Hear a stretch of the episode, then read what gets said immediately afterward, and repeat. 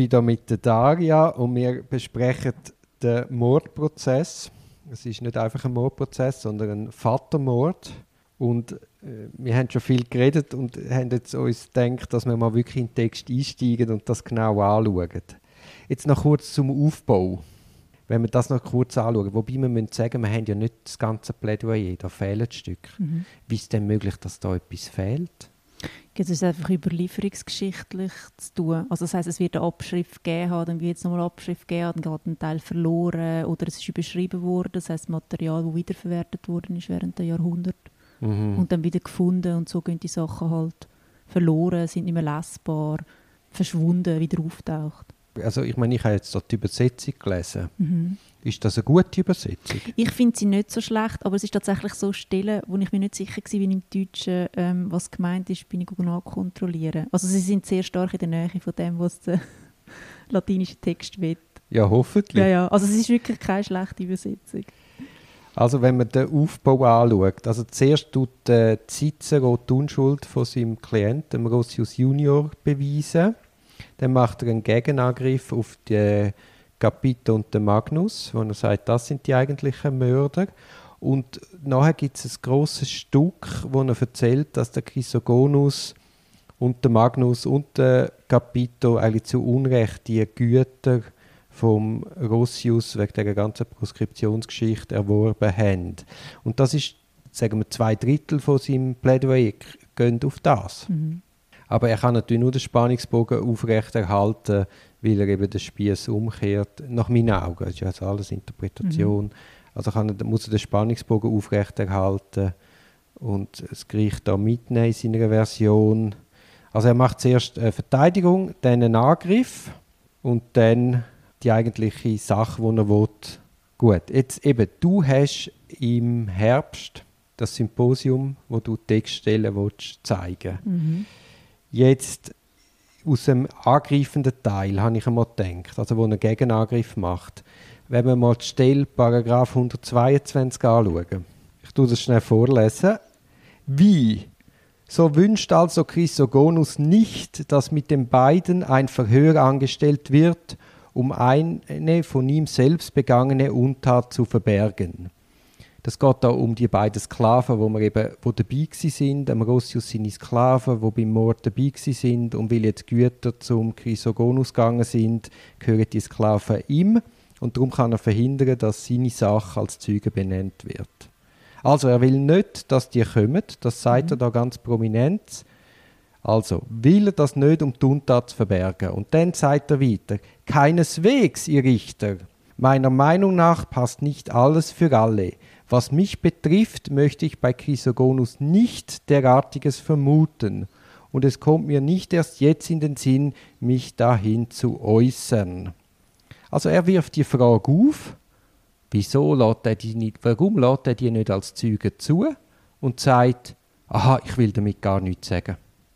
Ich will damit nicht unterstellen, dass der Chrysogonus etwas zu verbergen hat.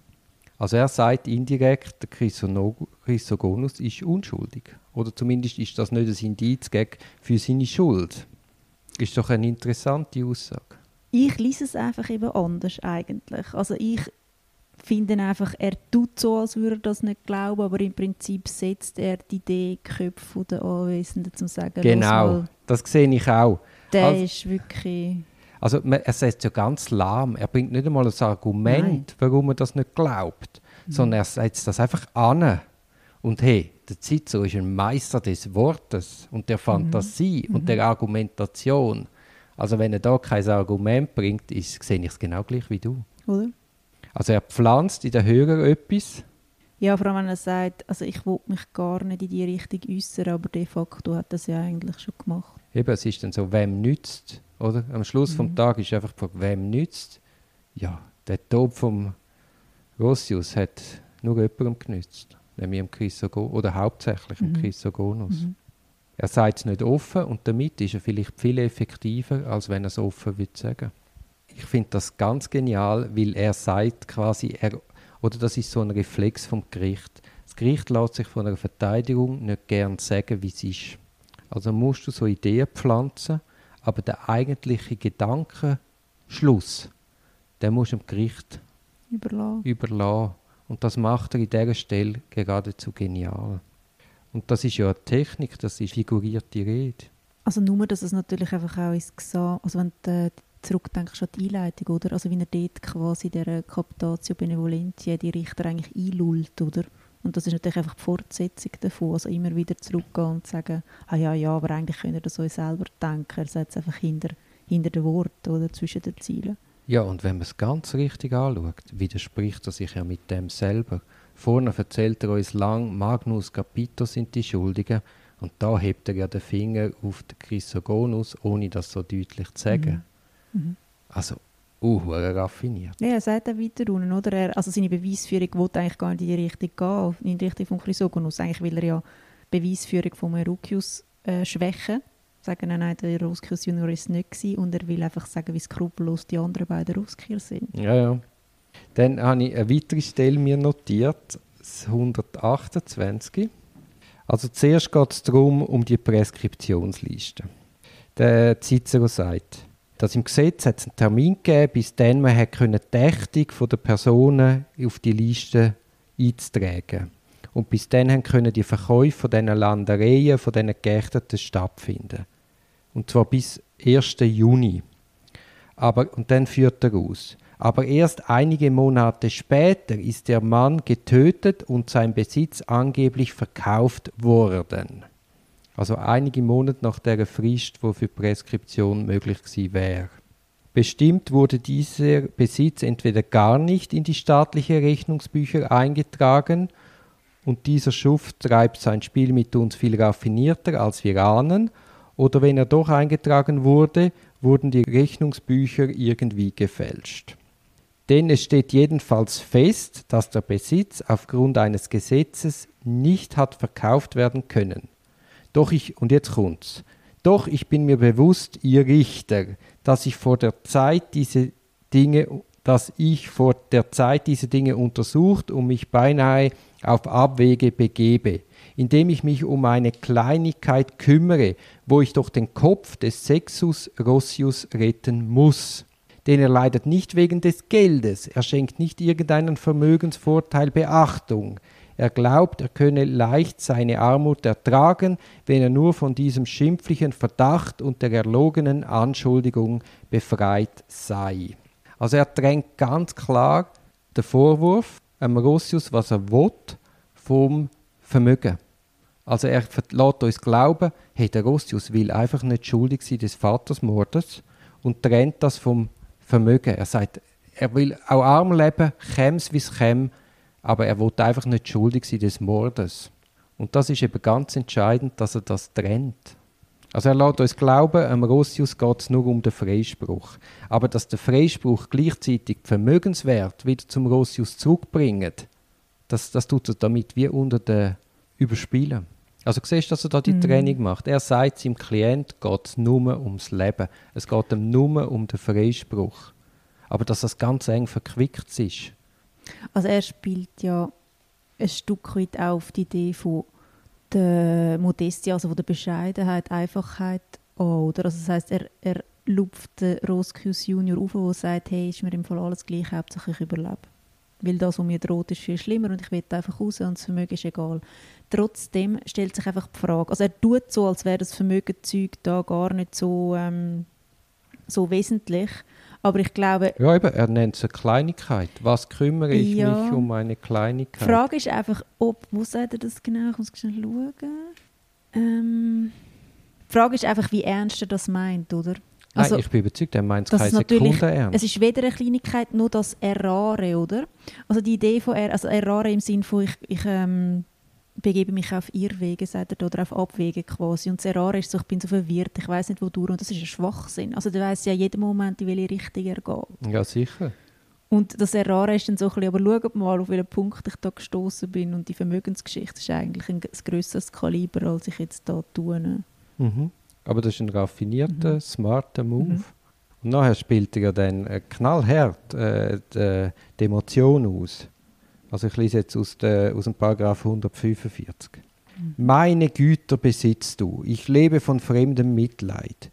Ich füge mich darein, weil ich gelassen bin und weil es unvermeidlich ist. Mein Haus steht dir offen und mir ist es verschlossen. Ich ertrage es. Über meine zahlreichen Gesinde gebietest du. Ich habe keinen einzigen Sklaven. Ich finde mich damit ab und glaube, es ertragen zu müssen. Was willst du noch mehr? Warum verfolgst du mich? Warum greifst du mich an?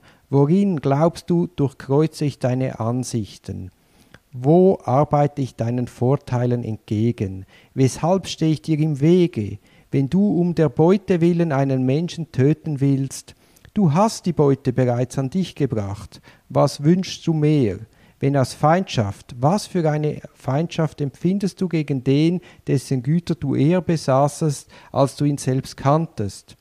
Wenn aus Furcht, Du fürchtest etwas von dem, der, wie du siehst, nicht fähig ist, mit eigener Kraft ein so schreiendes Unrecht von sich abzuwehren. Wenn du aber deshalb, weil der Besitz, der Rossius gehörte, dein Eigentum geworden ist, diesen seinen Sohn zu vernichten trachtest, zeigst du dann nicht Angst vor etwas, das du weniger als andere zu fürchten brauchst, dass den Kindern der Geächteten einmal der väterliche Besitz zurückgegeben wird. Also mit diesen Fragen stellt er ja den Chrysogonus in ein, in ein unglaublich schlechtes Licht. Du hast mhm. schon alles, du hast mich vernichtet, warum in aller Welt willst du jetzt auch noch meinen Tod? Ah, du hast Angst, das beweist, du hast meine Ländereien zu Unrecht. Also da geht ja völlig vergessen, wer da angeklagt ist. Da ist nachher nur noch der Chrysogonus im Kreuzfeuer und nicht mehr der Rossius Junior. Mhm. Und einfach nochmal in dieser Übertreibung, oder? Also ich habe jetzt wirklich nichts mehr, das kann doch nicht sein, ich habe alles verloren. Und wir wissen, es geht, es ist eben nicht das Alles- oder Nichts-Spiel, das uns da der Cicero glauben lässt. Hm. Aber halt eben das, ähm, das Provozieren von, von, von, Mitleid auch. Also ich meine, ich habe meinen Vater umgebracht und jetzt habe ich alles verloren, also habe ich ja nichts gewonnen, ergo kann ich es gar nicht sein. Ja, also. aber er sagt quasi, ich habe den Vater verloren, oder? Ja, ja. Mhm. Ja, ja, aber im Prinzip, ich ja, habe davon nicht profitiert. Also ich stehe ja mit nichts da. Wer verschleiert das, dass mhm. eben alles oder nichts Geschichte ist, ja. Und da nennt er eben den Chrysogonus schon ganz, also, oder es zielt ja gerade auf den Chrysogonus, was dann eben wieder im vorderen Teil widerspricht mit dem Kapitel Magnus als eigentliche Haupttäter. Mhm. Aber ich bin überzeugt, der, der hätte so müssen verschleiern wegen dieser ganzen Gewinnerei von diesen Transkriptionslisten. Proskription. Äh, Proskriptionslisten. Also ich würde glauben, an deiner Stelle die zwei Stellen in ähm, dem Symposium bringen. Das 145, zuerst 128 und dann im Zusammenhang das 100, äh, 145. Oder könntest du dann als, als 129 mit einbeziehen? 129. Oder da drängt er dann die Position vom Sexus von Sinneren. Das ist das, was du immer wieder angesprochen hast. Dass er eben, wenn es um den Anklagten geht, also wenn es um den Mord geht, dann benennt er den, den, den Rossius Junior, dann redet er in dem Sinne Sache, aber wenn es ums Vermögen geht, dann redet er in der, in der, für den Staat. Mhm. Das ist eben das 129, mhm. wo du gut gesagt hast. Doch ich mhm. bitte euch, ihr Richter, hört euch das wenige, was noch aussteht, so an, dass ihr glaubt, ich spreche teils für mich selbst, teils für Sextus Rossius. Denn was mir selbst schimpflich und unerträglich erscheint, und was meiner Meinung nach alle treffen kann, wenn wir nicht vorbauen, dann spreche ich für mich selbst aus, wie es meinem inneren Gefühl und Schmerz entspricht. Und das sind eben die Momente, wo er dann für den Staat redet und für das Unrecht, wo dem Staat gegenüber mhm. Begangen wird. Und ich glaube, auf diesen beiden Ebenen muss man den Fall einfach lesen, oder? Ja, aber auch das macht er rhetorisch sehr geschickt. Mhm. Nein, also es ist ein rhetorisches Meisterwerk es fuchst mich einfach, dass die Gegenseite nicht um ist. Das macht mich halb wahnsinnig. Aber das ist doch gerade spannend. Wir können da wilde Detektive sein. Mhm. Und man könnte stundenlang diskutieren. Man wird nie wissen, wer wirklich recht hat. Leider macht mich nervös. Aber das ist ja äh, das Schöne um äh, diskutieren. Jetzt zum Abschluss interessiert natürlich die große Frage, Daria. Was, was nimmst du für eine Textstelle? also eigentlich ist es so, ich brauche ja etwas als Intro-Textstelle, wo meine Zuhörer im Prinzip zum Nachdenken anregt.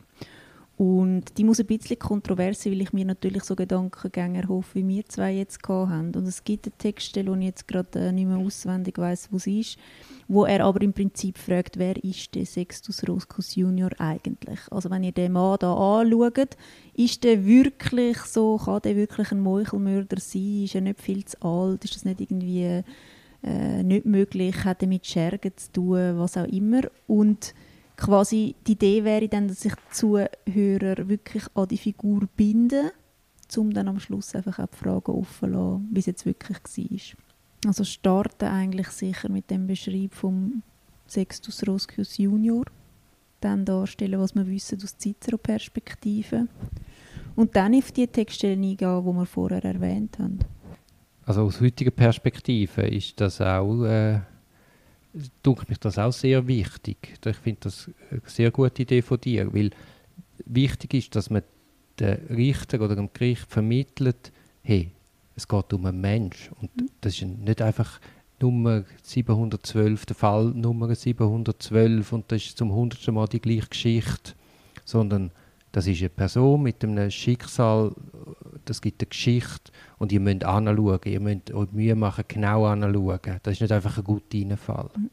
Ja, ich glaube, das ist eben die eine Seite, also quasi zum Starten. Und das andere ist ja mein Aha-Erlebnis eigentlich im Gespräch mit dir, zum sagen, okay, warte mal schnell, es gibt noch eine andere Seite. Vielleicht erzählt der Cicero einfach Unschuld, also Unsinn und es ist, stimmt einfach nicht, was Gut, er da aber, erzählt. aber der Cicero wird so, so lang wie möglich schon bei der Realität und bei seiner mhm.